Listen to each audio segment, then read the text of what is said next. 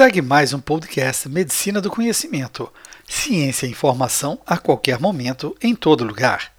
Eu sou Pablo Guzmão, anestesiador, e direto de Copenhagen, Dinamarca, estamos no Euroanesthesia 2018, evento da Sociedade Europeia de Anestesiologia.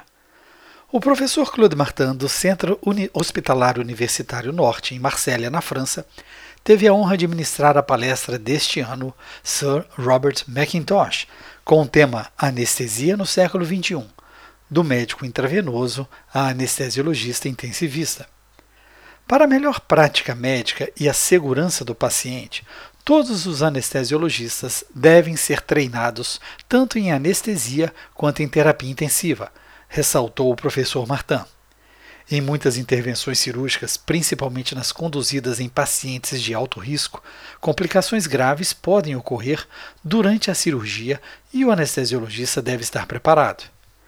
Em sua aula, o professor Martin relatou que os anestesiologistas podem ter que enfrentar reações alérgicas graves, choques hemorrágico, cardiogênico ou sépticos, ou mesmo complicações muito raras, mas graves, como a síndrome de Takatsubo. Todos os anestesiologistas devem ser capazes de cuidar das disfunções orgânicas que ocorrem durante as cirurgias, podendo evoluir antes ou depois da cirurgia na sala de recuperação.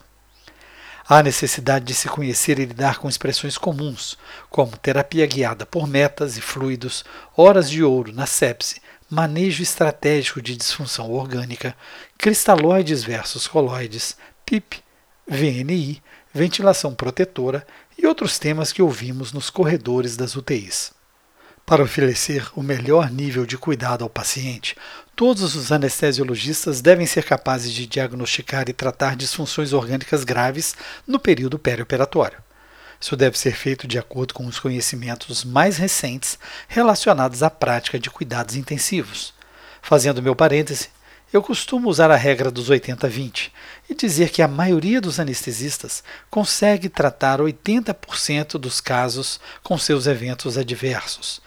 Somente os anestesiologistas bem preparados têm capacidade suficiente para tratar dos 80% mais os 20% que exigem total conhecimento da especialidade, proficiência em emergência, teoria e prática de farmacologia professor Martin concluiu que o tratamento intensivo não se restringe às unidades de cuidados intensivos, mas também se apresenta durante a anestesia nos centros cirúrgicos. É claro que os anestesiologistas são médicos intensivistas, mas são muito mais do que isso. São anestesiologistas intensivistas. Ouça mais podcasts no SoundCloud pelo link bit.ly bit.ly barra podcastmed. Fique ligado nas redes sociais Twitter, Facebook e Instagram, Medicina do Conhecimento. Afinal, compartilhar é multiplicar.